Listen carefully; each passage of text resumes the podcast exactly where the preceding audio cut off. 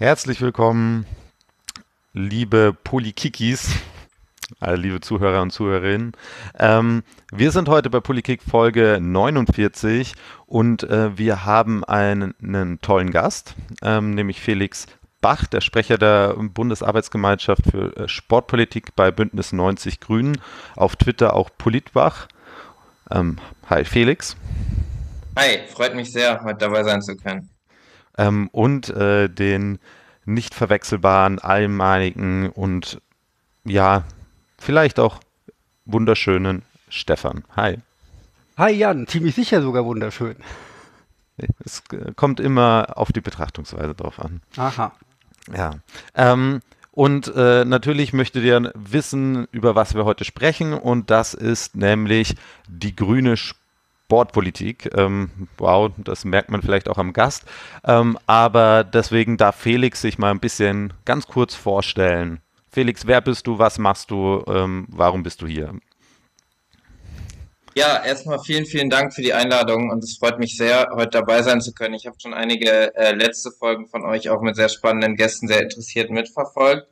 Und ja, wer bin ich? Ich bin Felix, 25 Jahre alt, komme aus Braunschweig in Niedersachsen und bin, was natürlich jetzt das äh, Spannende ist, wie äh, komme ich zu grüner Sportpolitik? Und ähm, ich würde es auf zwei Seiten betrachten, ganz kurz umreißen. Also zum einen, ich kam zuerst zum Sport, dann zur Politik. Ich bin seit, seit ich klein bin in vielen Sportvereinen aktiv, eigentlich ja wie fast ja jedes Kind, aber war ganz früh dann auch als Trainer aktiv im Sportverein und als Jugendleiter äh, mit und Jugendtrainer seit meinem 16. Lebensjahr und auch einschließlich bis heute und auch während Studium und während äh, Politik und so immer beibehalten bin. Also eigentlich immer zwei, drei äh, Tage die Woche in der Halle gewesen und geblieben, um Jugendarbeit zu machen. Und genau, bin dann ähm, über den Sport und über das Thema, wie schaffen wir es, besonders Kinder und Jugendliche die Startvoraussetzungen zu geben, um ein bewegungsfreundliches Umfeld zu haben und so weiter, ähm, in die Politik gekommen und bin äh, erstmal relativ lange ein Jahr, ähm, also vor drei Jahren beigetreten, inaktiv gewesen, habe dann aber, nachdem ich ein Praktikum beim Deutschen Olympischen Sportbund über mein Studium Sportmanagement studiert ähm, und studiere noch Sportmanagement ähm, gemacht und bin dann nach dem DOSB in die Bundestagsfraktion zu unserer grünen Abgeordneten Monika Lazar gegangen, sportpolitischen Sprecherin und habe so dann den Weg dahin gefunden, erst über die Fraktionsebene quasi ähm, in die Sportpolitik und habe dann ähm, 2019 begonnen, äh, das auch auf Parteiebene, das Thema Sportpolitik zu stärken, mit der Gründung, das ist gerade schon in der Anmoderation gesagt, unserer Bundesarbeitsgemeinschaft Sportpolitik, also dem Bundesgremium, das sich auf Parteiebene mit diesem Thema befasst und bin seit der Gründung 2019 äh, zusammen mit Rupi aus Nordrhein-Westfalen äh, im Sprecher in dieser Bundesarbeitsgemeinschaft genau das so vielleicht ganz kurz. Ich freue mich sehr darauf, über viele, viele sportpolitische Themen, mit denen wir uns seitdem auch intensiv auseinandersetzt, auseinandergesetzt haben, auseinandersetzen und weiter auseinandersetzen, äh, mit euch zu diskutieren. Okay, ähm, Felix, irgendwie hakt es zwischendrin. Ist es bei dir auch, Stefan, so? Oder ist es nur geht eigentlich. Okay. Ich höre äh, gut. Das ist wichtig, ähm, dass du das hörst. Ähm, ja, äh, wie du schon weißt und auch unsere ZuhörerInnen, ähm, dass wir äh, ja ein sportpolitischer Podcast sind, aber wir haben das natürlich immer ähm, eher die Politik im Sport. Und wir haben uns im Vorgespräch, der Stefan und ich, uns ein bisschen gefragt, was sich denn hinter dem Begriff Sportpolitik verbindet. Also wo ist die Abgrenzung zum Beispiel zu Gesundheitspolitik? Ähm, oder zur Innenpolitik. Ähm, ja, ähm, was, was bedeutet Sportpolitik für, für dich, Felix, ähm, oder wie definiert ihr das? Genau, das ist, glaube ich, eine sehr, sehr spannende Frage und ich äh, wäre, hätte etwas ausweichend reagiert, wenn ich sie allgemein beantworten solle, weil ich glaube, dass das schwierig ist, auch durch diese gewisse Autonomie des Sports. Aber da du gefragt hast, was bedeutet das für mich, äh, das kann, das kann ich äh, sehr genau beantworten. Ja, ähm, will ich, will ich sehr genau beantworten. Also für mich bedeutet äh, Sportpolitik eigentlich die sämtliche Bereiche des, dessen, wo Sport eine Rolle spielt, mit in den Vordergrund zu rücken und die Chancen von Sport und Bewegung da zu erkennen. Und du hast es gerade angesprochen, genau der Schritt, den wir auch durch die Corona-Pandemie besonders gemerkt haben, wie wichtig Sport und Bewegung für die Gesundheit ist. Und deswegen finde ich es schon äh, sehr, sehr wichtig, ähm, Sportpolitik auch als Gesundheitspolitik zu greifen. Aber eben nicht nur in der Gesundheitspolitik, sondern Sport ist so ein riesen Querschnittsthema. Für mich ist es auch ein ganz, ganz wichtiger Teilbereich von Sozialpolitik. Gerade wenn äh, viele ZuhörerInnen oder auch ihr, ihr seid, ähm, die, die in Sportvereinen aktiv waren, aktiv sind, wissen, was für ein wichtiger sozialer Anker Sportvereine sind, wo sich Freundeskreise bilden, wo man erstmal demokratische Teilhabe miterlebt.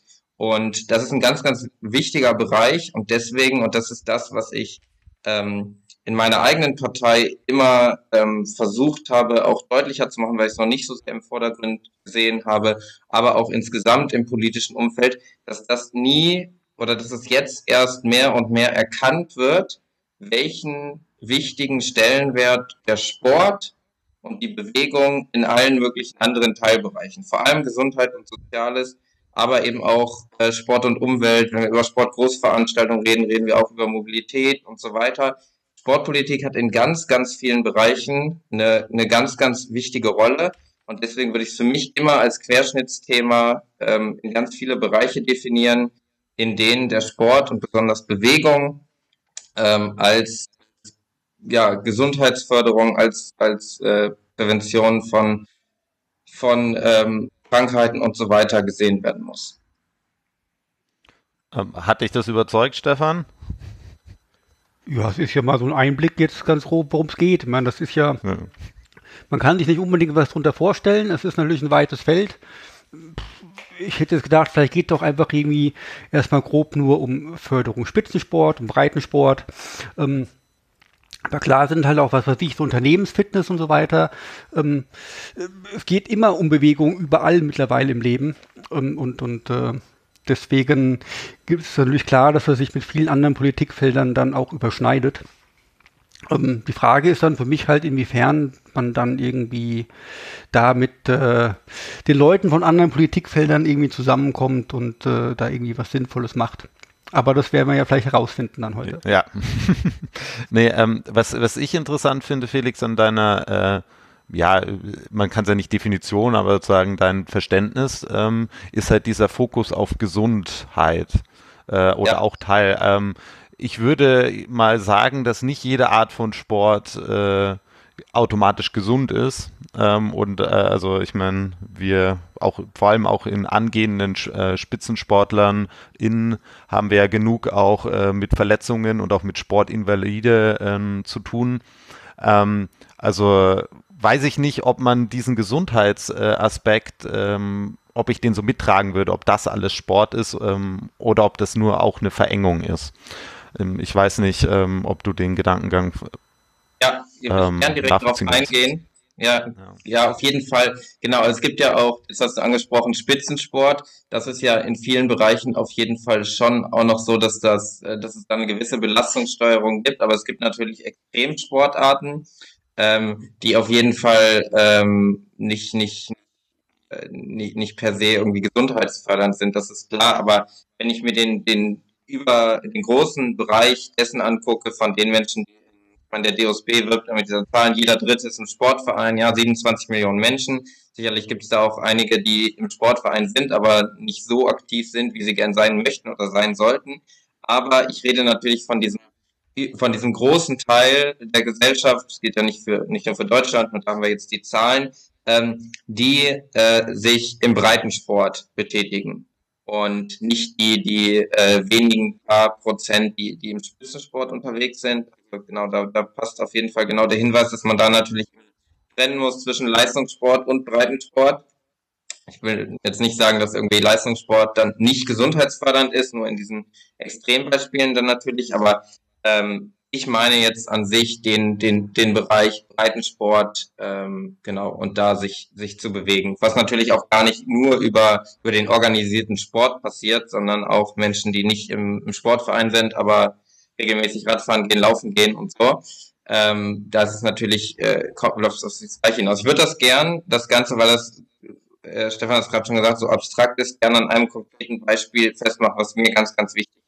Das ist das Thema frühkindliche Bewegungsförderung ähm, in, in Kitas, aber auch in Grundschulen. Aber vor allem, wenn wir uns Kindertagesstätten anschauen, dann ist es mir, ist es da einfach ganz, ganz, ganz wichtig, dass ähm, die eine, ein bewegungsfreundliches Umfeld haben, dass, dass äh, Kindertagesstätten gut ausgestattet sind, mit im Idealfall ein Wald drumherum, eine Sporthalle drin, ein Schwimmbad in der Nähe und große Räume, ähm, niedriger Betreuungsschlüssel, gerade das auch der Bereich, der dann mit Bildungspolitik ganz große Schnittmenge hat, dass eben auch in der Planung, und da ist dann der ganze Bereich Baupolitik, wie werden denn Kindertagesstätten überhaupt gebaut, wie werden die konzipiert, geht es dann nur darum, oh, da entsteht ein neues Neubaugebiet, da müssen wir irgendwie eine Kita hinbauen und möglichst auf möglichst wenig Platz möglichst viele Kinder unterbringen. Oder setzen wir den Schwerpunkt darauf, die auch bewegungsfreundlich zu gestalten, sodass da die Kinder jeden Tag und zu jeder Zeit auch wirklich die Möglichkeit haben, sich ausreichend zu bewegen und setzen wir auch den Fokus darauf, dass ErzieherInnen und BewegungspädagogInnen, die dort äh, da sind, ähm, vorhanden sind, mit entsprechender Ausbildung und auch einen Fokus darauf legen, dass die Kinder sich schon in diesem frühen Alter viel bewegen. Da geht es ja noch gar nicht um konkret Sportarten, sondern geht es da einfach nur um Bewegung. Und das ist ein ganz, ganz wichtiger Punkt, ähm, mit dem schon ganz, ganz viele ähm, Bewegungsmangel, die dann später im Jugendlichen oder dann auch im Erwachsenenalter geschehen, äh, präventiv vorgebeugt werden können, wenn Kinder alle im Kindergarten die Möglichkeit haben, sich ausreichend zu bewegen. Ähm, also wir hängen ja hier alle drei auf äh, Twitter rum und ich weiß nicht, also so ein klassischer oder so ein Klassiker auf Twitter sind Menschen, äh, die Horrorstories äh, vom Sportunterricht erzählen. Ähm, und da gibt es ja oft dann sagen die Forderung, äh, Schulsport abzuschaffen. Ähm, du scheinst ja definitiv nicht äh, dieser Meinung zu sein.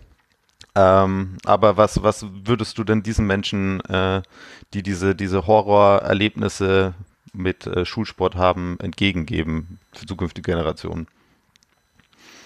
Ähm, ja, also den Menschen, die das erzählen, das ist äh, dann halt in dem Fall dann sicher berechtigt und äh, mir tut es einfach nur weh, das, das zu lesen oder zu hören, weil es liegt ja nicht ähm, daran, dass es Schul, dass in der Schule Sport getrieben wird, sondern es liegt daran, wie ist Schulsport konzipiert. Warum gebe ich für Schulsport Noten? Ähm, also über die Thematik von, von Noten in Schulen, also insgesamt können wir, kann man sowieso diskutieren, aber das, das jetzt hier nicht der Platz für, aber im Sportunterricht Noten zu vergeben, gerade in der Grundschule, halte ich für vollkommen pädagogisch völlig in die falsche Richtung gehen, weil damit ja genau das entsteht, dass die Kinder, die im Sportverein da schon aktiv sind, mega sportlich unterwegs sind, sich weiter dadurch, dadurch gefördert werden, da ihre Eins kriegen, alles super. Und die Kinder, die nicht in so einem sportlichen Umfeld sind, weil sie nicht unbedingt im Sportverein sind, weil im Elternhaus nicht so darauf geachtet wird, dass sie sich viel bewegen und dass sie äh, aktiv sind, die kriegen dann schlechte Noten und kriegen dann eine 3 oder eine 4 in Sport. Und ähm, das ist natürlich genau ähm, ja, kontraproduktiv, weil dadurch ja genau die, die Neugier und die Lust und die Bereitschaft und die Motivation an Sport verloren geht. Das ist ja genau das Gegenteil dessen, was eigentlich erreicht werden muss. Wir müssen es oder Schule muss es ja schaffen, Kinder für Sport und Bewegung zu begeistern und nicht das Gegenteil zu erzeugen, indem die Kinder, die schon außerhalb der Schule sowieso in Sportvereinen sind, weiter noch gefördert werden, was ja an sich erstmal kein Problem ist, ist ja super, aber dadurch äh, die anderen ähm, davon distanziert werden. Und deswegen finde ich es unfassbar wichtig, die Rolle von Schulsport, äh, auch gerne mit mehr Stunden, als es aktuell der Fall ist, weil es genau für die Kinder, die eben nicht außerhalb der Schule ähm, in Sportvereinen sind, ganz, ganz wichtig ist. Für die aber gerade aktuell, oder ich weiß nicht, es gibt bestimmt auch mittlerweile Schulen, oder ich hoffe es, die es anders machen, die es besser machen, in denen auch nicht, äh, vor allem nicht in der Grundschule, dafür Noten äh, vergeben werden. Aber es sollte grundsätzlich einfach der Fokus darauf gelegt werden, Kinder im Schulsport für Sport und Bewegung zu begeistern und da eben auch nicht unbedingt äh, diese Haltung, strenge Haltung an Kerncurricula, ähm, wann man dann irgendwie welche Sportarten machen muss und so, sondern versuchen, ähm, da individualisierter darauf einzugehen. Ähm, genau. Ich, es gibt da ganz, ganz viele Ideen. Ich könnte darum ewig reden, allein über den Punkt Schulsport. Äh, über den Punkt Schwimmen, um das, das da an der Stelle als letzter Punkt. So, so wichtig, dass äh, Kinder, die aus der Grundschule kommen, alle schwimmen können. Ähm, was auch leider nicht gelingt, wenn man sich da die Zahlen anguckt. Und wenn ich mich da an meine eigene Schulzeit oder ihr ja vielleicht auch erinnert, dann sieht Schwimmunterricht meistens so aus, äh, man muss eine halbe Stunde zu irgendeinem Schwimmbad fahren, dann äh, dauert es eine halbe Stunde, bis alle umgezogen sind, dann ist man irgendwann in diesem ähm, Schwimmbad drin und dann muss man sich eigentlich schon wieder umziehen und wieder zurück, weil man hat ja dann eine halbe Stunde wieder äh, in der Schule das nächste Unterrichtsfach. Weil das natürlich in eine Doppelstunde oder so eine Einzelstunde mit diesem Riesenaufwand überhaupt nicht passt. Warum machen wir nicht einfach, warum macht Schule nicht einfach zwei oder drei Tage im Halbjahr nur schwimmen und, oder macht das dann an mehreren Tagen vier Stunden oder so, wo, wo man sich wirklich die Zeit nimmt, statt es so in einzelne Blöcke, äh, in denen kaum Zeit da ist, äh, zu packen. Und eigentlich sind die Lösungsansätze, liegen alle auf dem Tisch und es wäre alles nicht, nicht, nicht so schwierig und ich erzähle keine neuen Dinge, sondern es ist alles durch Studien seit Jahren und Jahrzehnten und wird jetzt durch die Corona-Pandemie wieder deutlicher. Es gibt unzählige Studien von der Sporthochschule Köln, vom KIT in Karlsruhe, die zeigen, wie, wie, welche dramatischen Auswirkungen dieser Bewegungsmangel hat und wo man entgegenwirken muss. Und das ist in Kitas und in Grundschulen.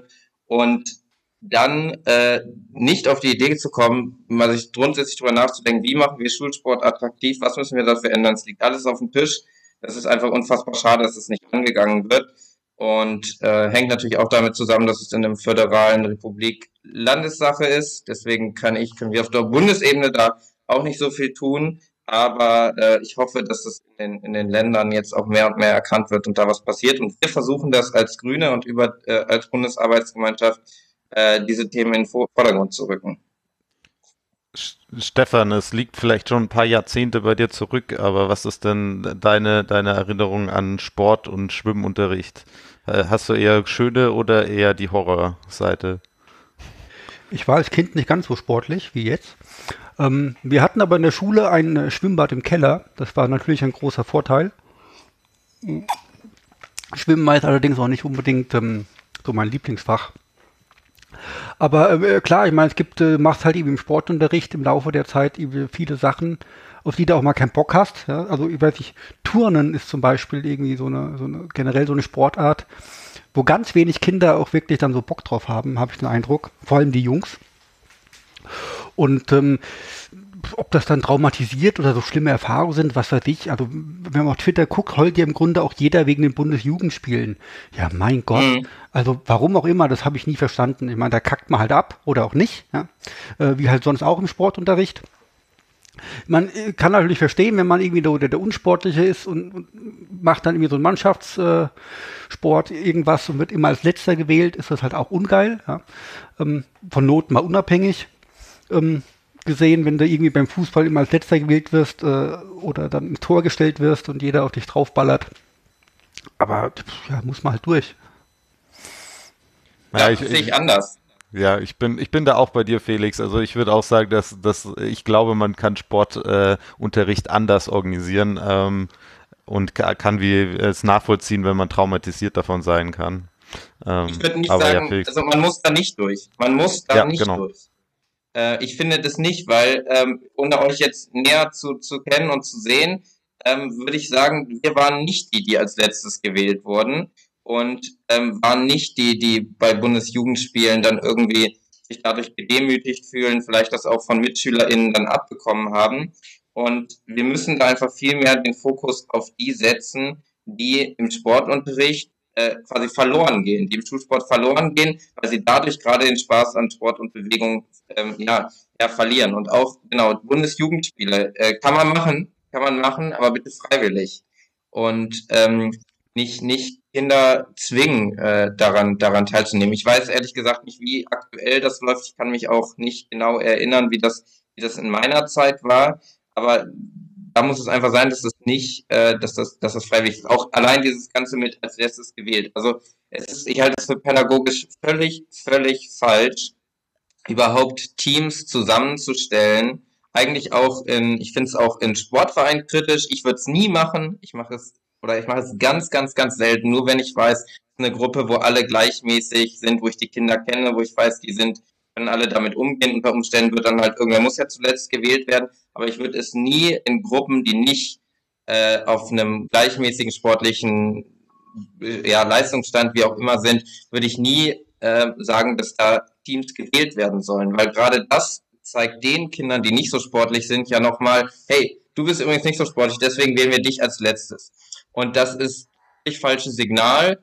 Und das ist das, was dadurch transportiert wird und das verstärkt nur diese, diese soziale Spannungen, die da entstehen. Und gerade die gilt es aufzuheben und nicht noch durch, durch Wählen und durch Bundesjugendspiele und durch alle möglichen äh, Benotungen und äh, äh, zur Schau zu stellen. Das halte ich für das völlig falsche Signal und da muss auch niemand durch, sondern ähm, das muss vermieden werden und es muss ähm, die Förderung ähm, für die, die äh, diesen Sportunterricht dringend brauchen, die muss im Vordergrund stehen.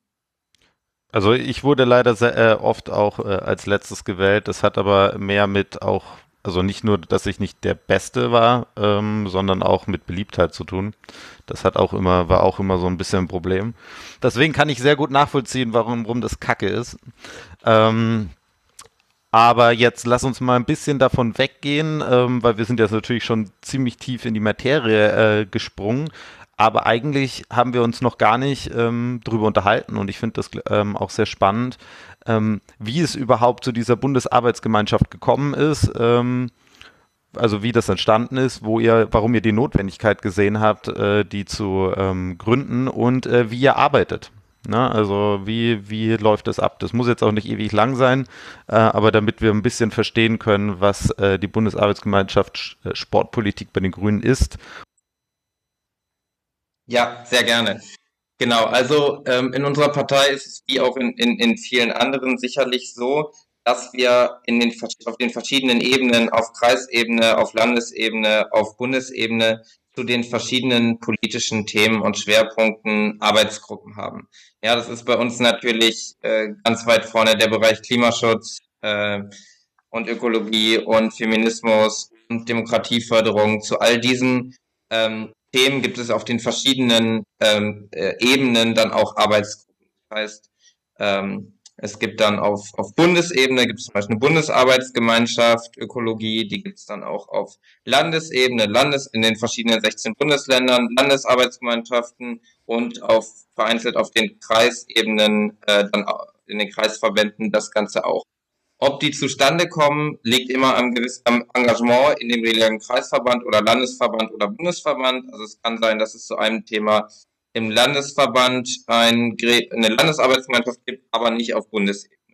Und es war so, der Stand 2019, als ich ähm, genau nach meinem Praktikum in der Bundestagsfraktion bei unserer Sportpolitik Monika Lazar dann auch ähm, danach auf die Parteiebene geschaut habe und gesehen habe, bei mir in Niedersachsen, wo ich herkomme, wir haben eine Landesarbeitsgemeinschaft Sport und es gibt auch auf ein, in, es gab auch schon in einigen anderen Ländern, äh, Bundesländern, Landesverbänden, Landesarbeitsgemeinschaft Sport, die sich in dem jeweiligen Bundesland damit auseinandergesetzt haben.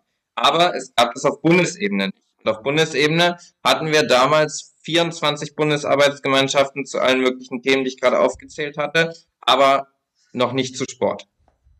Und das lag natürlich auch daran, dass ähm, der Fokus innerhalb ähm, der Partei auf Sportpolitik nie bisher nicht nicht nicht da war, nicht nicht und das mehr als Randthema äh, behandelt wurde. Das wollte ich unbedingt ändern. Und dann habe ich ähm, gefragt, ja gut, wir haben keine Bundesarbeitsgemeinschaft, warum nicht? Ähm, dann lass uns doch eine gründen. Und ähm, dann da bin ich auf sehr viel positives Echo gestoßen und ganz oft, ja Felix, dann mach doch, mach mal, mach mal, mach mal. Und ich hatte da noch keine Ahnung von Parteistrukturen, überhaupt nicht. Und habe dann einfach losgelegt und versucht zu vernetzen mit den anderen Landesarbeitsgemeinschaften, mit dem Bundesvorstand, mit der Bundestagsfraktion, mit dem allen möglichen Gremien, die halt in dieser Partei eine Rolle spielen, ähm, wie das in anderen auch ist. Und habe die dann äh, versucht mit aufzubauen, viele andere MitstreiterInnen dann gefunden, die auch gesagt haben, ja, endlich und äh, lasst uns das machen. Und dann haben wir beim Parteitag ähm, 2019 in Bielefeld dann einen Antrag gestellt an den Parteitag, die zu gründen. Der wurde dann mit sehr, sehr großer Mehrheit angenommen und hatten dann unsere Gründungsversammlung im, am 14.12.2019 und haben dann dieses Gremium gegründet ähm, aus einem zweiköpfigen Sprecherinnen-Team, äh, beziehungsweise vierköpfigen mit unseren StellvertreterInnen. Da wurden dann Rupi David aus ähm, NRW und ich zu den SprecherInnen gewählt. Das sind wir seitdem. Und genau, das war erstmal diese Struktur. Und dann hattest du gefragt, ähm, genau, wie arbeiten wir? Ähm, wir haben dann losgelegt, alles Mögliche gemacht. Es kam dann relativ schnell auch die Pandemie. Wir hatten nur zwei Präsenzsitzungen und dann lief alles digital. Wir haben zu verschiedenen Themen Positionspapier äh, gearbeitet. Kurzer Werbeblock auf www.grüne-brg-sportpolitik.de sind ja auch alle zu finden und haben ähm, zu Nachhaltigkeit im Sport, zu Sport und Queer, zu äh, Schwimmsport, das hatte ich ja gerade auch schon ein bisschen angerissen, umfangreiche Positionspapiere erarbeitet, die wir natürlich auch in, auch in die Partei und in die Fraktionsebene hereintragen wollen. Wir arbeiten da sehr, sehr gut mit der Bundestagsfraktion wirklich zusammen, mit Monika Lazar und Erhard Grundl, ähm, unseren Bundestagsabgeordneten im Sportausschuss und haben auch sonst zu, gerade in der Pandemie, das Thema, was wir gerade ausführlich besprochen haben, den Stellenwert von Kindern und Jugendlichen, dass die wieder Sport und Bewegung treiben können, sehr früh auch uns in der Stellungnahme positioniert, da früh auch, auch geordnete Öffnungen mitgefordert und ähm, haben viele, viele Online-Veranstaltungen auch gemacht, um, um Themen in den Vordergrund zu rücken und versuchen jetzt natürlich auch im Wahlkampf äh, innerhalb der Partei, aber auch nach außen klar zu machen, dass in der nächsten Bundesregierung äh, der Sport eine deutlich andere, eine deutlich stärkere Rolle einnehmen, einnehmen soll, einnehmen muss. Und äh, wir sind auf sehr guten, einem sehr, sehr guten Weg. Und es freut mich, dass das auch innerhalb der Partei äh, ganz, ganz viel stärker wahrgenommen wird mittlerweile. Und ja, sind sehr, sehr gespannt, ähm, was dann äh, ab September passiert bei einer grünen Regierungsbeteiligung und äh, sind da durchaus weiterhin auch kritisch konstruktiv unterwegs, äh, um weiterhin klarzumachen, dass wir auch erwarten, dass, dass der Sport da eine ganz andere Rolle einnimmt. Das vielleicht soweit. Genau, ansonsten, wir sind immer im Austausch, auch äh, versuchen uns auch mit den, besonders mit Athleten Deutschland, äh, enger Bündnispartner auf jeden Fall, ver verstehen wir den für uns, aber auch mit dem DFB, mit den großen Spitzensportfachverbänden, mit dem DOSB und so immer im konstruktiv-kritischen Austausch, weil natürlich viele, viele ähm, sportpolitische Themen auch zusammen mit dem organisierten Sport angegangen werden müssen. Das ist ganz klar. Wo du gerade den DFB und äh, DOS, DOSB ansprichst, ähm, die sind ja im Moment sehr verhaltensauffällig, alle beide, und das nicht unbedingt im positiven Sinne. Ähm, hängt ihr euch da auch in sowas rein und sagt, hier die ganze Struktur, wie das organisiert ist, das ist ähm, nicht mehr zeitgemäß und habt ihr da auch andere Ideen oder sagt ihr, nein, das ist so Sache der Verbände, da halten wir uns komplett raus? Oder wie sieht das da bei euch aus? Mm, also ich tue mich schwer, das ähm, als, als äh, Sprecher jetzt der Bundesarbeitsgemeinschaft für das ganze Gremium zu beantworten, weil es dann natürlich auch unterschiedliche vielleicht Haltungen gibt oder dass wir dazu jetzt keine Positionierung haben, wie wir damit per se umgehen. Ich kann es für mich äh, oder, oder für das, wie wir im Sprecherenteam auch im Austausch mit den Verbänden bisher damit umgegangen sind, ist, dass wir uns natürlich auf jeden Fall nicht in Personaldiskussionen einmischen. Ich meine, gerade in der aktuellen Dynamik, ich weiß nicht, wann, wann ihr die Folge dann hochladet, über die wir gerade sprechen. Ich weiß nicht, was bis dahin alles passiert ist. Äh, während wir hier sprechen, gibt es wahrscheinlich neue Eilmeldungen, was jetzt äh, bei DOSB und DFB personell passiert. Ich denke, es ist ganz, ganz klar, dass äh, die, wie die sich aufstellen, dass deren der Sache, die Sache der Verbände ist, aber es eben ganz klar sein muss, äh, und das ist auf jeden Fall eine Erwartungshaltung, die Politik auch an, an Verbände und Sportverbände stellen muss, dass es da möglichst schnell Klarheit gibt und auch äh, eine gewisse Verlässlichkeit und auch innerhalb vor allem der Präsidien und Vorstände ähm, ja eine, eine Zusammenarbeit und keine keine Gegeneinanderarbeit, weil die Verantwortung, die diese, die die Präsidentinnen und die Vorstände der, der Sportverbände tragen, ist eine riesengroße. Der DFB ist der größte Sportverband der Welt. Äh, der DOSB vertritt 27 Millionen Mitglieder. Das ist eben äh, eine enorme Verantwortung und ähm, man hat das Gefühl, dass die diese nicht nicht allen Beteiligten immer immer gerecht ist und das halte ich schon für sehr, sehr dramatisch, besonders jetzt auch, was beim DOSB mit den MitarbeiterInnenbriefen ähm, oder mit dem, mit dem Brief, der, der, der da kam, im Umlauf ist, dass es da auf jeden Fall eine unabhängige Aufklärung geben muss, ähm, ist, ist auch ganz klar. Und ja, wir verfolgen das weiter und ähm, ich glaube, oder ich bin mir recht sicher, auch da ich, genau, ich war beim DOSB drei Monate auch im Praktikum, habe da in relativ vielen Bereichen auch mit reingeschnuppert und habe immer den Eindruck und auch wenn ich mit anderen Verbänden, äh, Sportverbänden, großen Sportverbänden in Kontakt bin, dass je tiefer die Ebene derer, die dort ähm, aktiv sind, desto ähm, ja, desto, desto besser finde ich oder desto, desto mehr halte ich von den Personen, die da im Einsatz sind. Also ich glaube, dass beim, gerade beim DOSB in der Breite ähm, in vielen, vielen Themenbereichen, in denen die, in denen da Menschen arbeiten und aktiv sind, sehr, sehr, sehr ähm, kompetente, gute Leute aktiv sind.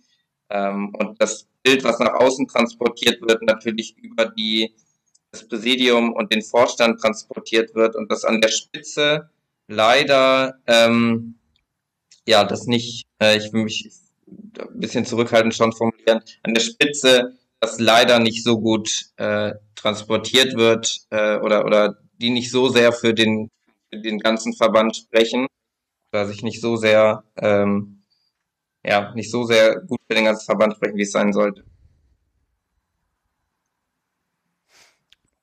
Gut. Gut, äh, Stefan, bist du befriedigt? Ich habe gehofft, du haust ein bisschen mehr drauf irgendwie. Das war ja jetzt schon sehr, sehr irgendwie typisches politisch. Zu diplomatisch. Ja, ja, ja, zu diplomatisch. Ja. ja.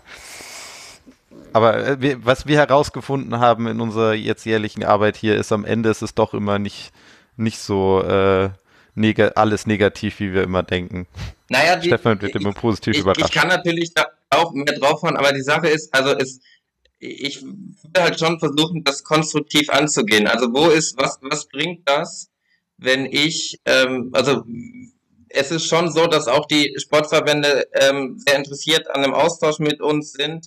Ich weiß nicht, wie das für andere Parteien ist. Es kann natürlich auch sein, dass sie das jetzt besonders sind, weil sie wissen, bei den aktuellen Umfragewerten der Grünen und bei den, den, den Chancen einer möglichen Regierungsbeteiligung wissen, okay, wir sollten uns mit denen gut stellen. Das kann natürlich alles auch sein. Aber sie machen es, sie sind sehr an einem Austausch mit uns interessiert. Und ich finde es eben wichtig, dass wir ähm, bei all dem, was sportpolitisch anzugehen ist, sonst auch bei so Themen wie Sportgroßveranstaltungen, kommen wir auch später bestimmt noch zu, wir da, dass wir werden diese Probleme nur gemeinsam mit dem organisierten Sport lösen. Und ich würde auch gern da äh, das versuchen, das da konstruktiv kritisch anzusprechen. Und ich sehe halt den Mehrwert darin nicht, dass ich mich dann irgendwie außerhalb davon von oh, Herr Hörmann ist aber ganz schlimm und das und das geht nicht und wie kann denn äh, Rainer Koch und Fritz Keller und wie kann das alles passieren und so.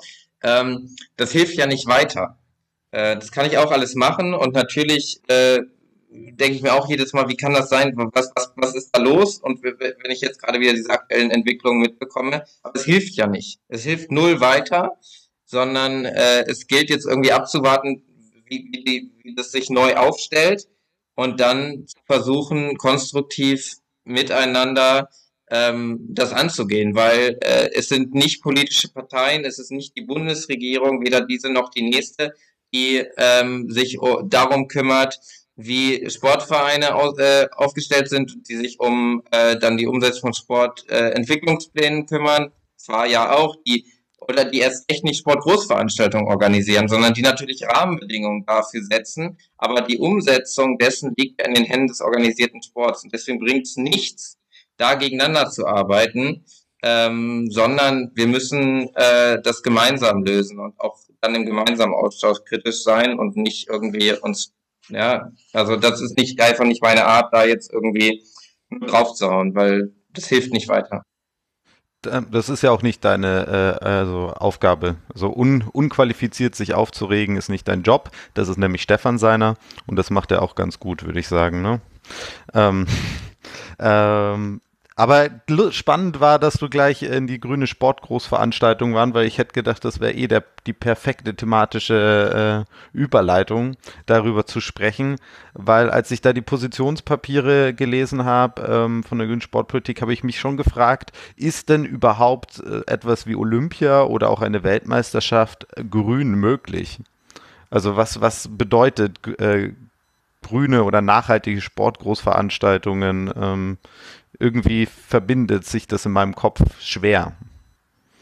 Ja, ähm, also ich, genau, wir haben ein umfangreiches Papier. Ich will jetzt nicht irgendwie durch die einzelnen Punkte nee, müssen gehen, wir nicht, genauer, genau. genau, genauer darauf eingehen. Wir können das gerne nachlesen. Wir haben das mit einer ähm, in einem umfangreichen Verfahren mit vielen, vielen Änderungsanträgen auch äh, vorher, dann aber mit einer großen Mehrheit beschlossen.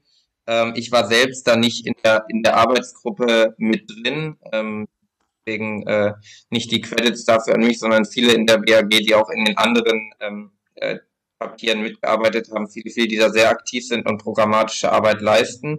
Ähm, aber und auch wenn der Anspruch äh, dessen, was da drin steht, wie grüne Sportveranstaltungen aussehen, natürlich ein, ein deutlich höherer ist, als er das aktuell ist, für mich, ähm, und das unterscheidet mich dann, glaube ich, schon auch von, von anderen ähm, auch durchaus ParlamentarierInnen, ähm, die, die die grüne Sportpolitik mit vertreten oder vertreten haben.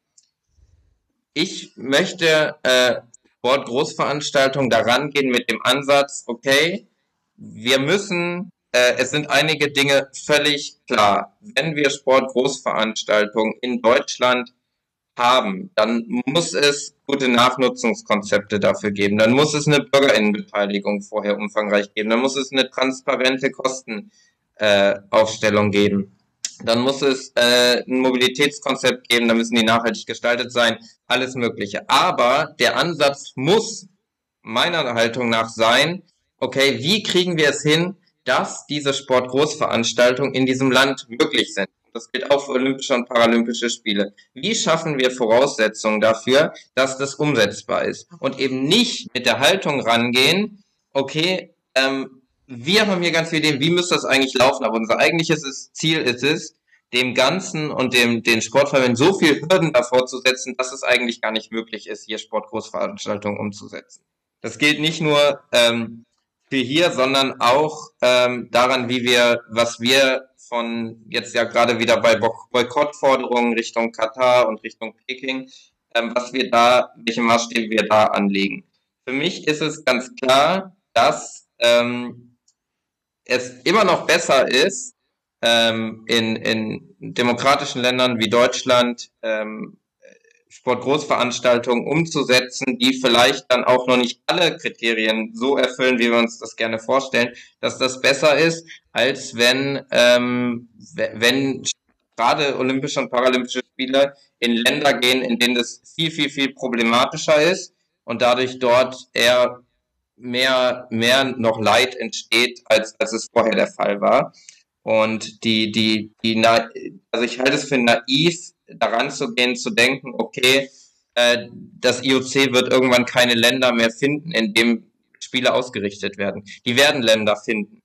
Und wenn ähm, demokratische äh, Staaten nicht bereit sind, gemeinsam mit dem organisierten Sport daran zu arbeiten, Spiele und andere Großveranstaltungen so umzusetzen, dass sie den Kriterien gerecht werden und da gemeinsam daran zu arbeiten und nicht dagegen zu arbeiten, ähm, dann wird es nur darauf hinauslaufen, dass, dass es mehr äh, Sportgroßveranstaltungen noch in Ländern geben wird, in denen sie eigentlich, die eigentlich ganz, ganz andere Probleme haben und in denen es ähm, viel, viel problematischer ist und eine geringe Nachnutzung besteht. Äh, gerade auch Rio, ähm, das sind alles, das ist alles, ja, dann, dann halte ich nicht für konstruktiv.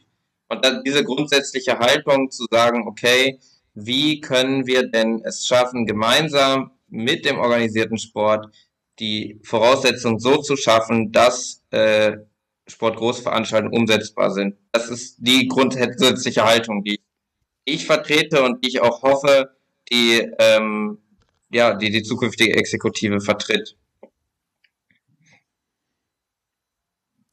Ähm, ja, was ich mich gefragt hat, ist halt, weil ich fand auch den, den Forderungskatalog ähm, sehr gut ähm, oder auch sehr spannend und auf jeden Fall äh, in die richtige Richtung. Was ich mich gefragt habe, wie dieses Auto, äh, also die Autonomie des Sports und halt diese Grundsätze, besonders wenn also im Kontrast und in der Spannung stehen. Also besonders, wenn wir auch über die Vergabe und auch das Votum äh, in den internationalen Gremien ähm, sehen, wie wenn halt WMs, äh, ähm, Olympiaden etc. in äh, andere Länder vergeben werden. Also ich sehe da eine schwere Spannung und einen Kontrast und ich frage mich, äh, wie man sagen diese beiden Dinge äh, verbinden kann.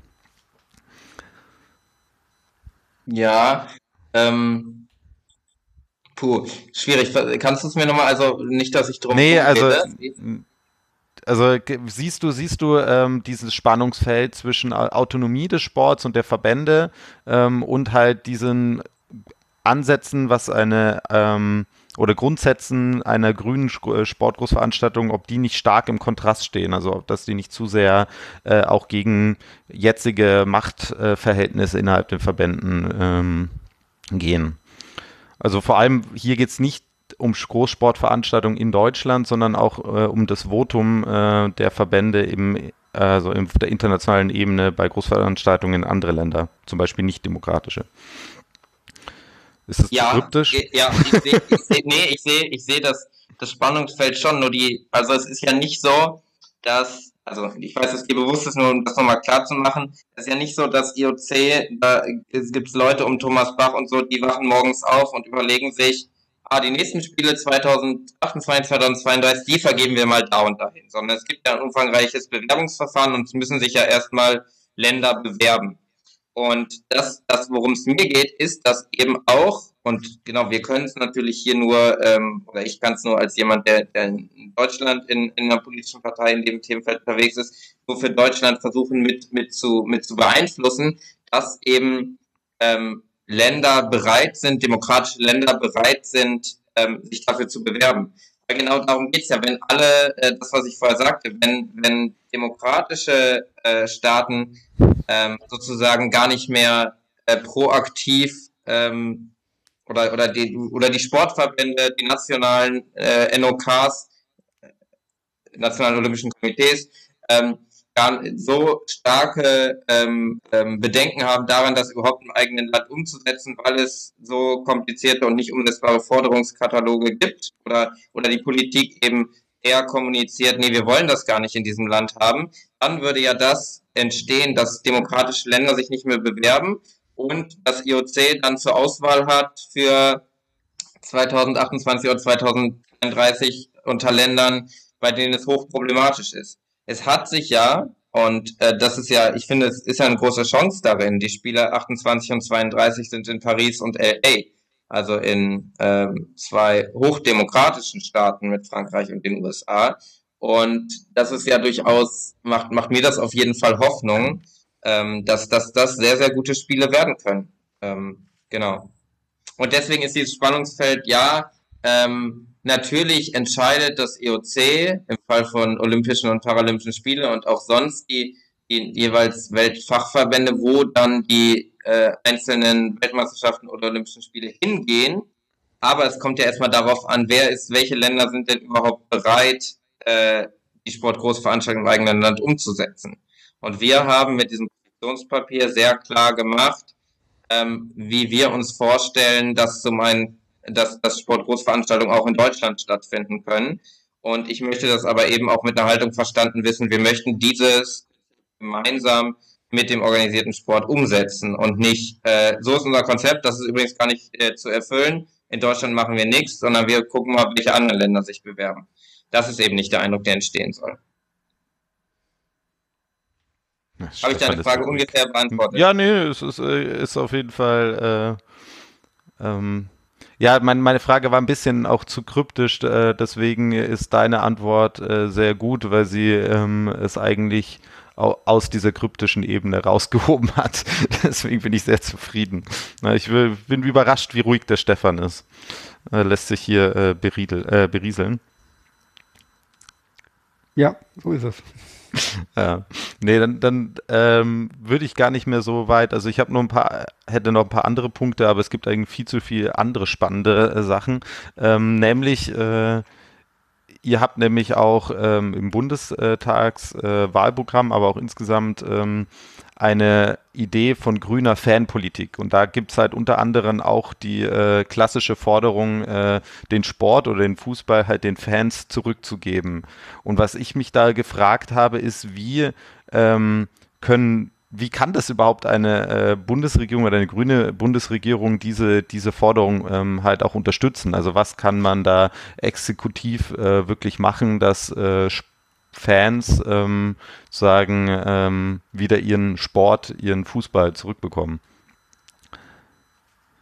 Das ist eine sehr gute Frage und auch, auch auf jeden Fall die erste Frage, ähm, bei der ich ganz klar sagen muss, dass da auf jeden Fall ähm, dass das schwierig ist, zu konkret umzusetzen als Politik und es auch ich auch nicht der der absolute Experte dafür bin, ähm, wie das dann funktioniert, sondern wir haben da auch an dem Positionspapier viele sehr sehr ähm, sehr sehr gute Fachleute, die da mitgearbeitet haben, die es sicherlich an dieser Stelle auch noch besser beantworten könnten. Nichtsdestotrotz will ich da auf jeden Fall insofern eingehen, dass natürlich auch ähm, dieser Satz, den du jetzt ansprichst, der noch nicht übernommen ist in das Bundestagswahlprogramm, das ist unser Änderungsantrag, ähm, den, den wir aktuell formuliert haben, dass der ähm, vom Wording her natürlich gewissermaßen nicht unbedingt an, an politische Handlungsfäden äh, sozusagen anschließt, sondern auch eine ganz klares, einfach eine ganz klare Haltung gegenüber äh, dem Profifußball widerspiegelt. Und ähm, genau, nicht, nicht alles ist ja zwangsläufig dann ähm, sozusagen von, von Politik umzusetzen, sondern äh, kann auch einfach mal ähm, Anforderungen an den Profifußball stellen. Und es ist einfach schon so, ähm, man, man muss da auf jeden Fall ja immer differenzieren zwischen, also was bedeutet denn Fußballfan? Ähm, wir haben ja es mit ganz unterschiedlichen Fan, äh, Fanbereichen zu tun. Also natürlich gibt es ähm, auch zahlreiche Fußballfans, die ähm, den Fußball, den Profifußball fast ausschließlich über, äh, über das Schauen auf der Couch, Couch zu Hause ähm, im Fernsehen verfolgen. Auch das sind ja Fußballfans. Wenn wir allerdings politisch ja von, von Fanpolitik sprechen, dann meinen wir ja organisierte Fanszenen und die ähm, Fans, die im Stadion für Stimmung sorgen, die immer da sind, die sehr, sehr eng mit ihrem Verein verbunden sind und sich auch für viele fanpolitische Themen einsetzen. Ihr hattet ja auch eine Folge mit Jan-Hendrik Rustecki, in dem ihr darüber äh, gesprochen habt, der da ja äh, lange sehr, sehr aktiv war und, und wir haben mit Helen Breit, die Sprecherin von unserer Kurve, auch in unserem kooptierten mhm. Gremium mit drin. Die können das alle noch viel, viel besser auch, auch beantworten. Aber es geht einfach auch darum, ähm, dass diese, nur dass wir klammern, dass es da geht um die organisierten Fangruppen, dass die mehr auch mit einbezogen werden. Und ähm, genau, so Sachen wie 50 plus 1 Regel, dass es die in Deutschland gibt, unfassbar wichtig. Und wir müssen jederzeit immer ganz klar allen Stimmen, die eine Abschaffung von 50 plus 1 fordern, entgegentreten, weil das letztendlich uns zumindest sichert, dass, dass ähm, die, die Vereine, die ja schon, oder die Profivereine, die ja schon kaum noch Vereine sind, also Schalke ist noch ein EV, Mainz und Freiburg, ähm, alles andere sind Aktiengesellschaften, Kreditgesellschaft auf Aktien, sind äh, was auch immer, GmbH und Co. Ähm, die die ausgegliederten, zumindest die ausgegliederten Lizenzspielerabteilungen. Und es geht schon auch darum, dass so ein bisschen, oder was heißt ein bisschen, das sehr stark ähm, im Eindruck der, der äh, organisierten Fanszenen ähm, ja die Verbind Verbundenheit zwischen Fans und, und ähm, dem Club dadurch ein bisschen verloren geht. Und deswegen ist es ganz, ganz wichtig, dass so Regeln wie 50 plus 1 und äh, eine, eine Beteiligung äh, von Fans immer, immer aufrechterhalten bleibt. Das ist uns ganz, ganz wichtig. Pyro in der Kurve erlauben oder nicht? Ja, ich habe da. Also sagen wir mal kontrolliertes ja, Pyro. Ja. ja, ich bin da prinzipiell aufgeschlossen. Ähm, und ähm, ja, ich habe mich da nicht so sehr mit auseinandergesetzt, als dass ich das ähm, final bewerten kann. Mir ist es schon wichtig, genau kontrolliert ist das ganz wichtig. Also eine Sicherheit im Stadion, gerade ähm, für Familien, für Kinder und Jugendliche ist schon auch sehr, sehr, sehr wichtig und wenn es kontrolliert ist und es gibt ja viele Beispiele, in denen das funktioniert hat, dann sollte, sollte es da ähm, prinzipiell äh, das, das auch ermöglicht werden. Was aber in all diesen Themen ähm, wichtig ist, auch nicht nur bei der, bei der Frage von, von, von Pyro, sondern auch bei vielen anderen, dass es einen stärkeren Dialog gibt. Auch, auch, auch die Frage von Polizeieinsätzen, die, die oft viel, viel, viel zu viele PolizistInnen, die im Einsatz sind bei Fußballspielen, ähm, oder auch viele ähm, Gefahrenherde, die dann entstehen, die hätten im Voraus ähm, äh, vermieden werden können. Also ich will überhaupt nicht sagen, es gibt keine gewaltbereiten Fußballfans. Die gibt es auf jeden Fall und es gibt da ganz viele problematische Fußballfans. Es gibt aber auch und besonders in den Fanbündnissen und in den Fanprojekten, die ganz, ganz wichtige Arbeit leisten, äh, ganz viele, die, die versuchen, das zu unterbinden und die man viel mehr mit einbeziehen sollte. Also es ist vor äh, gerade den sogenannten Hochrisikospielen ein Dialog zwischen ähm, Polizei, äh, Verein und den organisierten Fanszenen viel, viel stärker geben sollte. Das ist auf einem Weg in vielen, vielen Bundesländern, besonders Baden-Württemberg mit den Stadionallianzen. Äh, das ist alles auf dem, ist auf dem richtigen Weg, aber es hätte da schon vieles an Polizeistunden auch, auch runtergefahren werden können, die an anderen Stellen viel, viel besser benötigt werden, wenn der Dialog zwischen allen Beteiligten sind bei einem Spiel, wenn Corona wieder äh, es zulässt, eben auch vor allem die Fans und die organisierten Fans sehen, dass die in diesen Prozessen beteiligt werden, in den Kommunikationsstrukturen beteiligt werden, um auch das Stadionerlebnis für alle sicherer zu gestalten. Und dann sind auch Fragen wie Pyrotechnik auf jeden Fall ähm, kontrolliert und abgesprochen möglich, keine Frage. Ja, wir, haben, wir haben eine sehr alte Folge, äh, wo Stefan und Age und ich uns über äh, die Kosten von so Polizeieinsätzen äh, auseinandergesetzt haben. Sehr, sehr spannend, eine andere Zeit. Äh, und wir haben eine sehr aktuelle Folge, ähm, wo wir uns über tatsächlich Ausgliederung, Vereinsrecht ähm, unterhalten ähm, und es dort einen Sportrechtsanwalt äh, dort äh, bei uns hatten. Und ja, eigentlich ist ganz klar ist, dass es keine reinen EVs geben darf in Profisport. ähm, aber das ist eine äh, andere Geschichte und empfehle ich natürlich allen neuen ZuhörerInnen, diese Folge nachzuhören. Ähm, weil du die Änderungsanträge ähm, angesprochen hattest, Felix. Ich habe die ein bisschen durchgegangen und ähm, fand einen ganz, ganz spannend. Also erstmal ihr habt erstmal 17, glaube ich, Änderungsanträge. Das ist ja schon fast wenig, wenn man die tausenden Änderungsanträge äh, sieht, die es an Bundesprogrammen äh, ähm, gestellt werden. Da wollte ich nur kurz fragen, bist du da zuversichtlich, dass die alle ankommen oder wo siehst du da vielleicht die Probleme, also wo ihr zu kontrovers seid? Ähm, und ähm, wenn, wenn du das beantwortet hast, ganz kurz, ähm, möchte ich eigentlich auf euren E-Sport-Änderungsantrag äh, gehen, weil ich dort gesehen habe, dass ihr den, also davor stand da irgendwie ganz klein, warte, ich habe es mir aufgeschrieben hier, äh, E-Sport ähm, soll auch gemeinnützig werden und ihr habt das in eurem Änderungsantrag äh, deutlich ausführlicher ähm, dann äh, geschrieben, also warum ihr da die Notwendigkeit gesehen hattet, äh, sozusagen diesen kleinen Satz in auch einen wirklichen kleinen Absatz zu ändern. Ja, so wie äh, deine eigene Position auch in dem Bereich ist, E-Sport. Ja, also zu der, zu der ersten Teilfrage, also es sind, ähm, es sind parteiinterne Prozesse, wie sie auch in anderen Parteien laufen. Zurzeit laufen da die Verhandlungen mit den Antragskommissionen. Ähm, und ich könnte jetzt, jetzt kann ich euch zu diesem Zeitpunkt sagen, ich bin optimistisch, dass wir äh, viele Punkte auch dann im Parteiprogramm wiederfinden werden, von denen, die wir beantragt haben. Aber wenn die Folge schon ein oder zwei Wochen später dann oder wann auch immer äh, online ist, dann stellt sich die Situation unter Umständen schon ganz anders dar. Also das passiert genau gerade in diesen Tagen.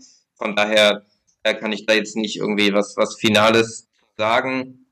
Ähm, prinzipiell waren wir mit dem Entwurf, der sicherlich deutlich besser ist als das, was grüne Parteiprogrammatik bisher in den letzten Wahlprogrammen vorgelegt hat, schon, schon recht einverstanden haben den jetzt aber an vielen Stellen natürlich äh, dann noch, noch, noch aus unserer Sicht wichtigere, ausführlichere, in Teilbereichen auch unformulierte Sachen ergänzt und, und beziehungsweise beantragt.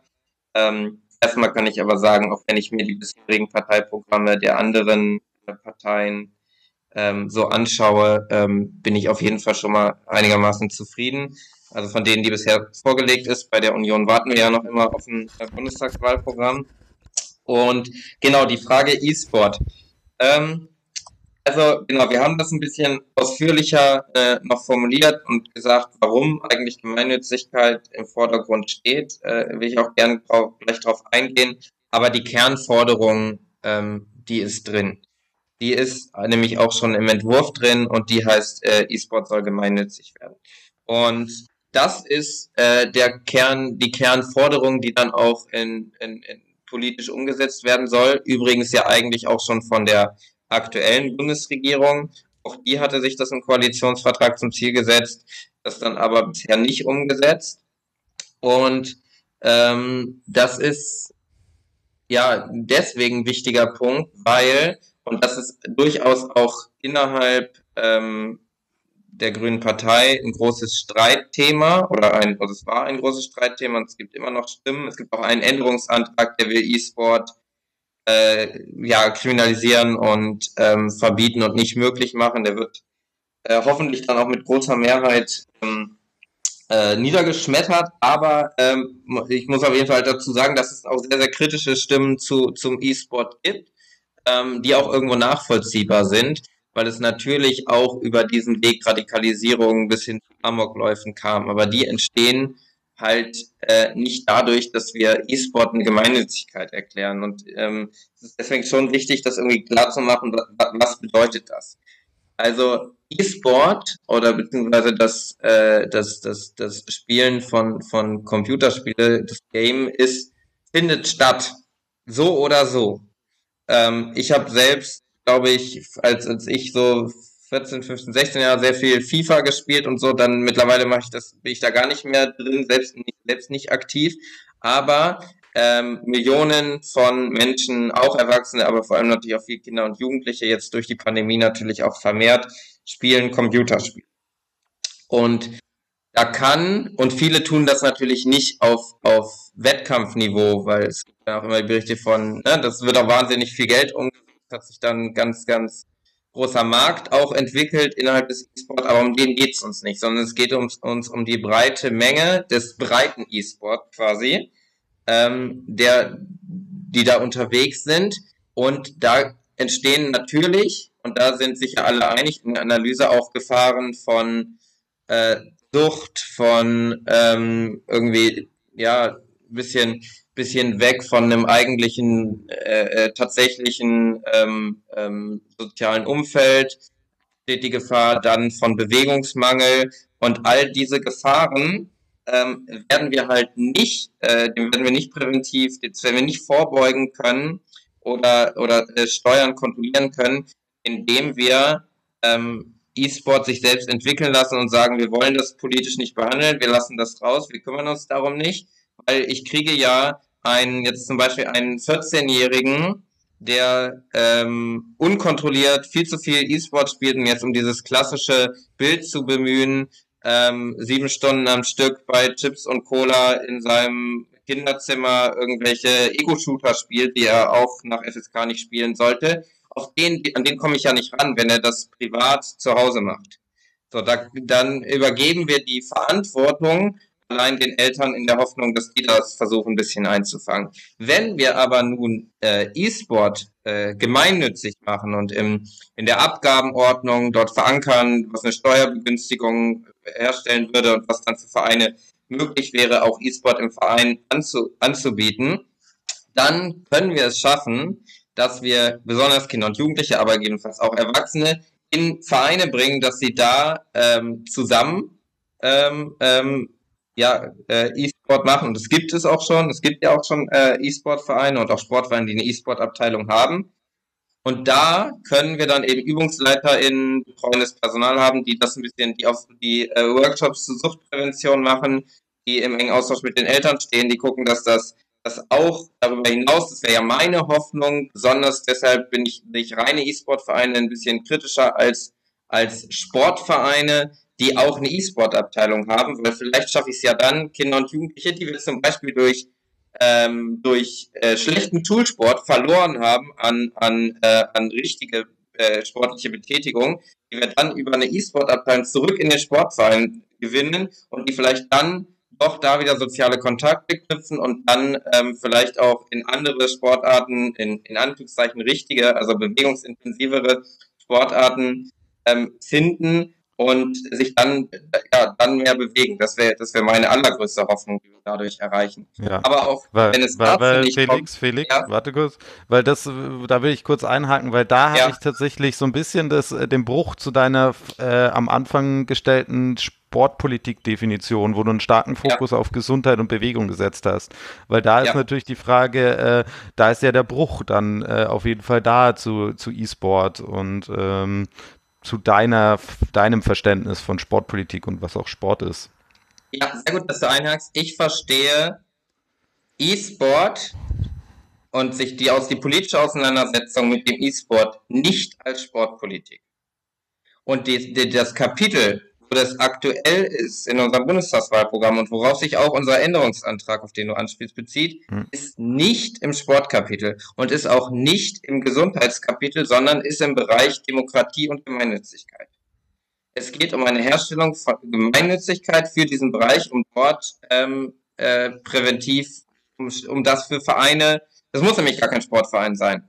Es kann auch, und ich bin auch, es ist ja dann nicht final festgeschrieben, was wollen wir denn haben? Wollen wir eine, aktuell steht in der Abgabenordnung unter, ich glaube, es ist Ziffer 21 oder 23, steht unter Gemeinnützigkeit gilt die Förderung des Sports. Da steht noch in Klammern Schach gilt als Sport, was, eine äh, ewig lange Geschichte hat, wie das mal zustande kam, als ein anderes Thema. Ich bin nicht dafür, jetzt spreche ich nur für mich, dass da steht, äh, Sport gilt als Sport, äh, äh, Förderung des Sports und dann in Klammern Schach und E-Sport gilt als Sport. Das sehe ich nicht so. Ich würde gerne, äh, wenn ich das schreiben würde, die Abgabenordnung, würde ich ergänzen, die Förderung des Sport und des E-Sport. Dann haben wir nämlich das bewusst getrennt. Ähm, es gibt den Sport und es gibt den E-Sport.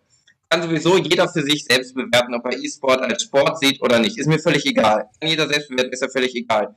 Ähm, aber äh, letztendlich das, worauf es ankommt, ist, dass für diesen Teilbereich auch eine Gemeinnützigkeit im Verein hergestellt wird. Denn äh, Gemeinnützigkeit für Vereine bezieht sich ja nicht nur auf Sport, sondern es gibt, glaube ich, insgesamt 25 Ziffern. Also auch Vereine, die Denkmalpflege betreiben, die Kultur machen, die Geflüchtetenhilfe machen, alles mögliche. Es gibt ja ganz, ganz viele Teilbereiche der Gemeinnützigkeit. Und uns geht's ja nur, oder was heißt nur, uns geht's darum, dass auch der E-Sport innerhalb dieser Gemeinnützigkeit liegt, um auch dort zu ermöglichen, dass das in Vereinen betrieben wird, wo eben pädagogisches Personal auch mit dabei ist, wo, ähm, wo Präven Suchtprävention und all das stattfinden kann und wo vor allem auch ein sozialer Austausch entsteht und wo nicht äh, jeder zu Hause, jeder er zu Hause vor den, äh, nur vom Bildschirm ist.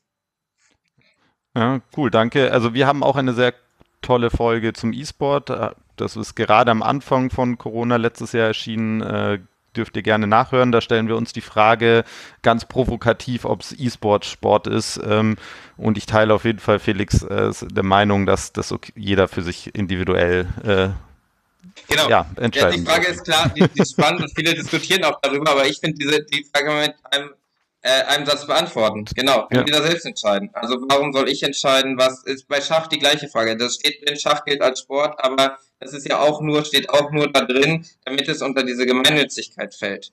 Das ist ja, das ist der einzige Grund, äh, damit auch Schachvereine äh, gemeinnützig sein können, was ich auch vollkommen okay finde. Ähm, für mich ist, wenn ich es jetzt bewerten will, für mich ist Schach kein Sport. Also für mich bedeutet Sport immer ähm, ähm, Bewegung und äh, das sehe ich bei Schach nicht ausreichend, auch bei E-Sport nicht ausreichend. Aber ich bin vollkommen damit einverstanden, wenn mir andere erzählen, sie halten E-Sport für Sport, weil das ist, äh, erfüllt auch viele Bedingungen. Die Diskussion darum führt völlig an irgendeiner Zielorientierung vorbei und auch ähm, die, die, also ja, ihr wolltet ja vorhin, dass ich auf den auf den DOSB ein bisschen einhacke. An der Stelle mache ich das gerne, äh, weil wir das auch im, im direkten Austausch schon seit seit vielen Monaten machen oder. Also der DOSB will ja äh, E-Sport trennen in, in virtuelle Sportarten und Gaming. Also äh, für die, die es nicht wissen, ist ähm, sämtliche als Sport vom DOSB als Sportarten anerkannte oder auf, wo die Verbände aufgenommen sind, anerkannt ist ja auch nicht die richtige Formulierung, sondern aufgenommene Sportfachverbände, die sich äh, virtuell in Spielen äh, abspielen, zum Beispiel jetzt Fußball durch FIFA, was sicherlich ja alle kennen. Das ist ja eine virtuelle Simulation einer in Anführungszeichen tatsächlichen Sportart. Allerdings äh, irgendwelche Ego-Shooter-Spiele, ich kenne mich da nicht aus, was da, äh, ich glaube, Fortnite ist eine Sache, die, die viele äh, spielen. Ich bin da überhaupt nicht unterwegs.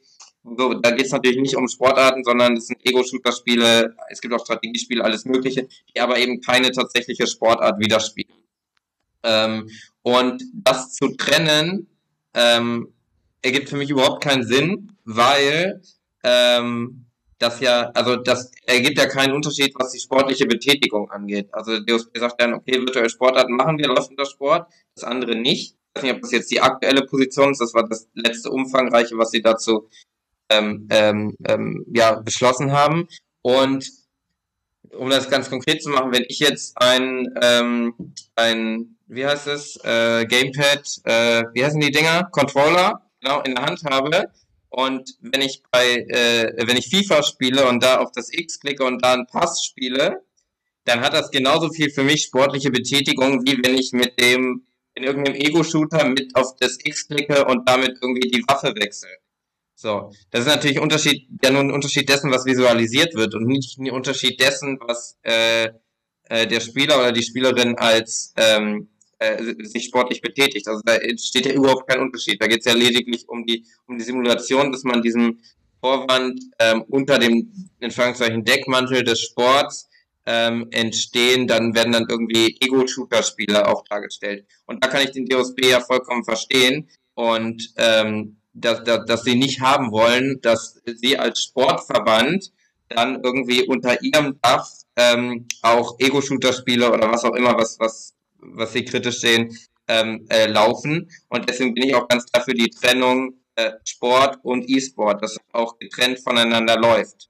Geht lediglich darum, dass beides gemeinnützig sein soll. Und ich verstehe wirklich einfach nicht, wie das nicht ähm, Konsens aller politischen Parteien, aller Sportverbände und der Gesellschaft sein kann. Ich sehe keinen einzigen Grund, was da wirklich gegen spricht.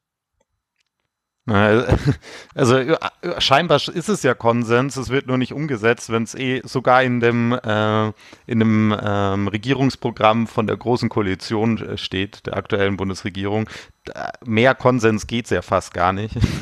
ähm, Jetzt wollte ich eigentlich sagen, hey Stefan, jetzt kannst du dich freuen, äh, jetzt hast du doch ein bisschen äh, DSB-Bashing vom Felix bekommen, aber irgendwie so ein richtiges Bashing war es am Ende dann doch nicht, ne? Nee, nicht so ganz. Also ich. Äh, ich kann nochmal betonen, dass die Trennung Quatsch ist, aber. no. Also ich habe jetzt nicht erwartet, dass wir hier jemanden äh, Dietmar Hopp-mäßig beschimpfen. Ja? Ähm, Gehofft habe ich natürlich, ja. Na, nee, also ich würde auch mal sagen, dass äh, wir leider äh, schon äh, in unserem Zeitlimit sind. Ich hätte noch echt viele spannende Sachen ähm, und würde gerne am als Ende, als Abschluss ähm, eine kleine Art Planspiel machen, Felix. Also es mhm. ist jetzt, äh, die, wir, wir spulen mal in, der, in die Zukunft und wir sind jetzt äh, nach der Bundestagswahl und äh, die Grünen ähm, und somit äh, wir, äh, weil die Leute nicht wissen, ich bin ja auch bei den Grünen, ähm, wir, also die Grünen müssen und beziehungsweise können mit allen Parteien äh, in eine Koalitionsverhandlung gehen. Also mhm. jetzt nicht auf Mehrheitsverhältnisse, sondern wir sind auf jeden Fall, können mit allen sprechen. Ähm, mit welcher Partei oder mit welchen Parteien äh, kann, siehst du im Bereich der Sportpolitik ähm, dass man am schnellsten auf den Nenner kommen kann? Und wo siehst du potenziell die größten Konflikte? Jetzt hier rein auf äh, die Sportpolitik und ähm, gleichzeitig, was wäre denn für dich ähm, das sportpolitische No-Go in einem Koalitionsvertrag? Ja, das wäre so das letzte Planspiel, das ich dir hier mitgebe. Ja, sehr, sehr spannende Frage und so, also so sehr ich für, und ich hoffe, ich konnte es auch deutlich machen, äh, für den Bereich Sportpolitik brenne und den auch in den Vordergrund rücken will und auch eine stärkere Beachtung auch von der kommenden Bundesregierung ähm, erwarte. So sehr bin ich mir durchaus aber schon auch dessen bewusst, dass es ähm, ja, Dutzende, wirklich Dutzende Themen gibt, die ähm, dringender anstehen als äh, Sportpolitik, auch in allen Teilbereichen, in denen Sportpolitik eine Rolle spielt.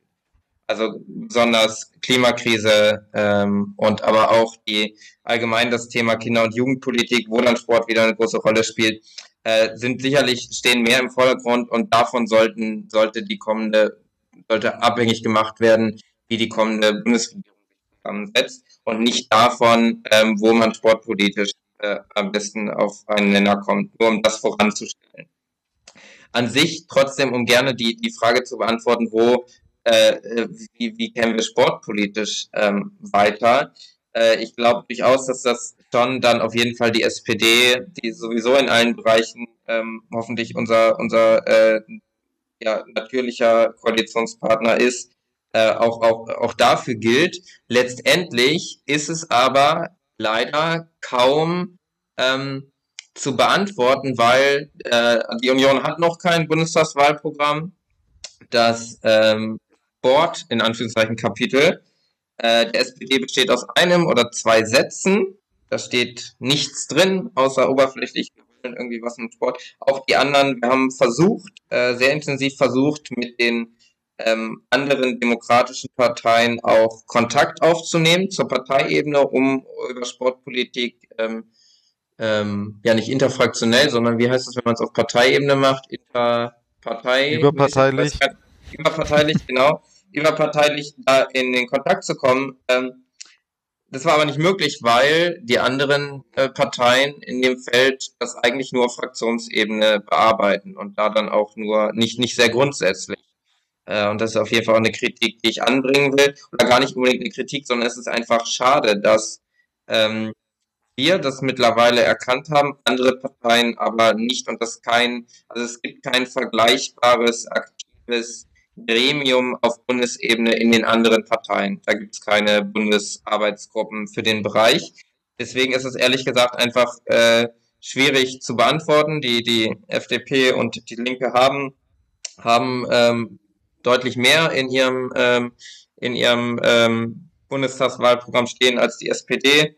Und vieles davon lässt sich sicherlich gemeinsam auch irgendwie angehen. Ähm, ich, ich sehe, nie, ich glaube nicht, dass Sportpolitik ein Bereich ist, ähm, in dem es Riesenkonflikte gibt, sondern es ist einfach ein Bereich, äh, der einfach bewusster werden muss und auch, auch die Querschnittsthemen klarer sein müssen, der aber insgesamt, und damit will ich enden und weshalb, was auch immer mich in den letzten Monaten oder mittlerweile zwei Jahren getragen hat, daran so intensiv zu arbeiten, ist, dass eigentlich ein Großteil, E-Sport war jetzt gerade ein Bereich, wo, wo es irgendwie schwierig war oder ist, aber in allen anderen Bereichen eigentlich so ist, dass, dass Sportpolitik ein sehr, sehr, sehr konstruktives Thema ist, dass man mit allen demokratischen Parteien ähm, sehr konstruktiv und überparteilich angehen kann und auch ähm, auf, auf, auf, auf, ähm, auf Fraktionsebene durchaus äh, sich gezeigt hat, dass man das überparteilich angehen kann und da dort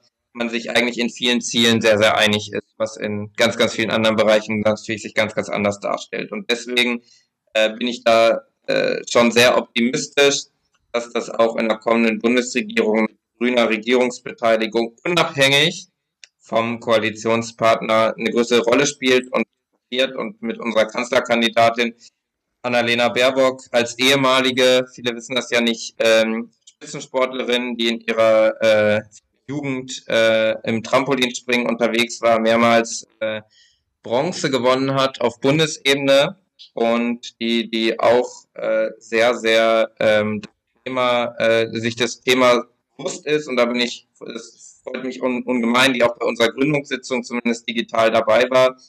Und ich habe da sehr, sehr große Hoffnung, dass ähm, auch der Bereich äh, vor allem Kinder- und Jugendsport und Kinder- und Jugendpolitik ähm, durch, durch eine Annalena Baerbock als Kanzlerin mit nach vorne getragen wird und das auch der Sportpolitik sehr, sehr gut tun würde.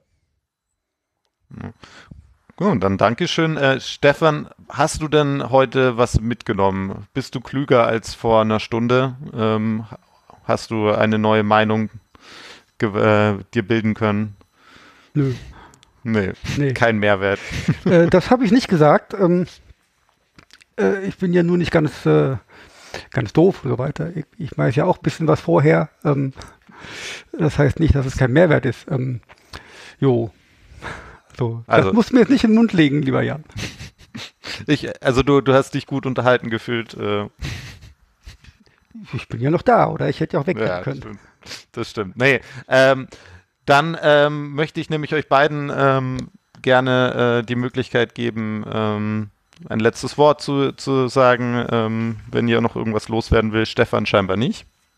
Ach du, ich kann durchaus sagen, also falls jetzt irgendwie jemand Lust bekommen hat, der sonst nur auf der Couch sitzt, sich irgendwie zu bewegen und weiß nicht wie, mich kann man buchen unter fithappens.de. Ja, stimmt. Um mal ein bisschen Ganz Eigenwerbung hier für mich zu machen. Genau. So. Wollt ihr einen digitalen Personal Trainer Stefan anrufen? So, da mit Eigenwerbung habe ich es doch schon gut äh, hinbekommen. Die, die Stammhörer von uns übrigens, die sich fragen, warum wir am Anfang nicht drüber gesprochen haben, was wir heute saufen. Wir haben um 10 Uhr morgens angefangen, heute aufzunehmen. Deswegen gab es bei mir nur Wasser. Bei mir auch. Äh, und wenn wir über Sport und Gesundheitspolitik ganz grob reden, muss man nicht jedes Mal sich irgendwas in den Kopf schütten. Finde ich auch. Ähm, ich würde aber jetzt Fel ernsthafter dann wieder dem Felix überlassen als Schlusswort vielleicht. Was trinkst du, Felix? Auch Wasser. Und ja, genau, Schlusswort. Vielen, vielen Dank euch. Hat mich sehr gefreut, ähm, auch hier die Gelegenheit zu bekommen und mit, mit euch äh, über diese wichtigen Themen zu sprechen. Und meine beiden Schlussstatements äh, wären auf jeden Fall genau äh, viel bewegen, ähm, man muss es nicht über einen organisierten Sport tun, man kann auch selbst Fahrrad fahren, laufen gehen und so weiter, ist alles klar. Und ab September, ähm, wenn Annalena Baerbock wird Bundeskanzlerin und dann wird alles, alles noch sehr viel besser, als es ist. Genau, wählen und alles wird besser, ja. Nee, äh, danke, lieber Felix. Es war sehr spannend. Äh, wir hätten, wie gesagt, ewig weiterreden können. Ähm, ich denke, wir sind bei vielen Punkten ähnlicher Meinung. Ähm, gerne laden wir dich mal auch zu was anderem nochmal ein. Ähm, genau, folgt äh, Felix auf Twitter, ähm, folgt uns überall, schreibt uns einen neuen Jingle. Wir brauchen einen. Und äh, sonst hören wir uns bei Folge 50, oder? Ja, als nächstes. Also danke fürs Zuhören, liebe Polikikis. Ähm, bucht den Stefan und äh, bis zum nächsten Mal. Bis dann. Ciao, ciao. Tschüss.